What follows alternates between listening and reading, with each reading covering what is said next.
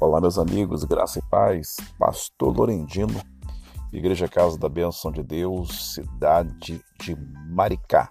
Meditando aqui na palavra de Deus que se encontra no capítulo 37 de Ezequiel, quando a palavra nos ensina que, em uma visão, Deus é, leva Ezequiel a um vale de ossos secos e ele afirma que nesta visão o vale de ossos secos, os ossos estavam sequíssimos, e Deus o faz andar ao redor dos ossos e faz a ele uma pergunta: Filho do homem, porventura pode esses ossos secos voltar a viver novamente?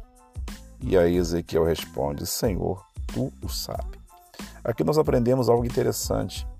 Deus tinha todo o poder, Deus tinha toda a autoridade, para fazer com que aqueles ossos voltassem a viver, voltassem a, tor a se tornar um grande exército de pessoas, de homens, o que então era simplesmente o osso. Deus podia isso fazer acontecer um milagre naquele lugar, independentemente de Ezequiel estar ali ou não. Deus tinha esse poder, Deus tinha essa autoridade. Mas aqui nós observamos que Deus ele quer tratar com Ezequiel.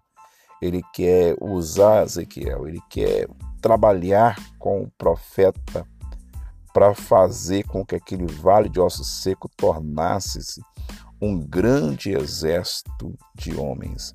E nós aprendemos também em nossos dias que muitas das vezes Deus ele não quer resolver um problema, ele não quer mudar uma história. Ele quer trabalhar, antes de tudo, trabalhar na nossa vida, nos ensinar a acreditar nele, nos ensinar a profetizar a palavra dele. E aí, a partir desse ponto, a partir daí, ele vai começar então a trabalhar, ele vai começar então a usar a nossa vida, usar a nossa palavra para então manifestar o poder dele, manifestar a autoridade dele através da palavra que vai sair da nossa boca. Que coisa interessante um Deus tão grande, um Deus tão maravilhoso, ele não faz uma grande obra na nossa vida sem a nossa permissão, sem a nossa fé, sem a nossa participação por completo, por inteiro.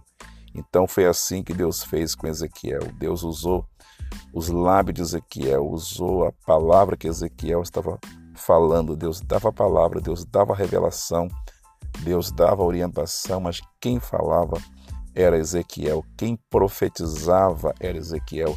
E eu quero dizer para você, em nome do Senhor Jesus, Deus tem algo grande para fazer na sua vida, para fazer na sua casa, para fazer na sua família, mas ele, antes de tudo, ele quer tratar com a sua fé, ele quer usar a sua vida, ele quer usar a sua palavra, ele quer usar a sua boca, ele quer usar você. Então, antes do milagre acontecer na sua vida, antes de Deus fazer a grande obra na tua vida, Fique atento, porque ele vai te dar uma palavra. Fique atento, porque ele vai falar com você. Ele vai te orientar. Ele vai trazer para você uma revelação. E se você crer e você profetizar conforme ele vai te ordenar, se você fizer conforme ele te mandar, ó meu irmão, minha irmã, como aconteceu no livro do capítulo 37 de Ezequiel, vai começar a ter reboliço, vai começar a ter movimento na sua casa, na sua família, de uma forma especial. Um forte abraço a todos, Deus abençoe a sua vida, sua casa, sua família. Lembrando que nesta quarta-feira, dia 26 de maio, às 19 horas, nós temos o nosso encontro marcado na primeira noite, na abertura da festa dos tabernáculos, aqui na Igreja Casa da Bênção de Deus, na cidade de Maricá, na rua Pedro José Alves, número 2, bairro Flamengo. Forte abraço, fique na paz.